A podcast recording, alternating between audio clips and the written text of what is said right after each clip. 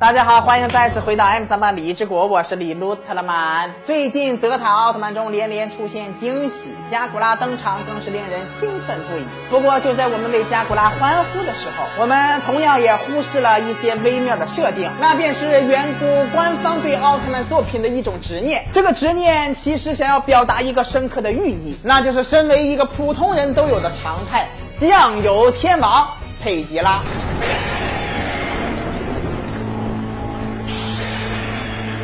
就在第五集播出时啊，大家貌似都沉浸在了加古拉回归的喜悦当中。所以大部分人都忽略了这个泽塔奥特曼中出现的这只经典怪兽——冷冻怪兽佩吉拉。这次佩吉拉第 N 次登场，和之前登场的设定可以说是一模一样。这次他在泽塔奥特曼中出现，依然不是这集的主角怪兽。虽然其实力已经非常强大了，还差点冻死了杨子小姐姐，但是后来还是被顺利击败了，为加古拉和泽塔空出了场地，让二人完美的发挥其实力。所以说，这个佩吉拉还真是个蛇。几利人的好配角呀！可不咋的。我们一起来看一下这个佩吉拉的龙套履历，他的每一次出场都是作为配角，都是为了别人而出现的，存在感就像电影中那些经常看到的完全叫不上名字的那些演员，很令人心酸呀！我这心呐，万凉万凉的。佩吉拉的第一次登场其实并不是在特摄剧当中，准确的来说，应该是在奥特曼系列的奥特 Q 当中首次登场，一个完美的二二次元怪兽。在奥特 Q 中，佩吉拉仅仅只是为了从南极前往北极，结果却路遇攻击，以致下落不明。此次之后，我们在大怪兽格斗中也看到了他的身影。不过悲催的是，我们看到的只是他的尸体，躺在那里已经凉凉了。不知道他是不是得罪了导演啊？好不容易登场了，竟然还是个尸体。哎。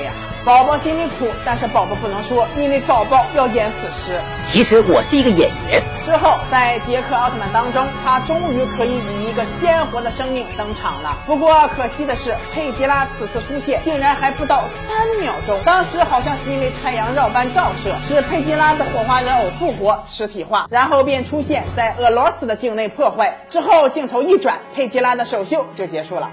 说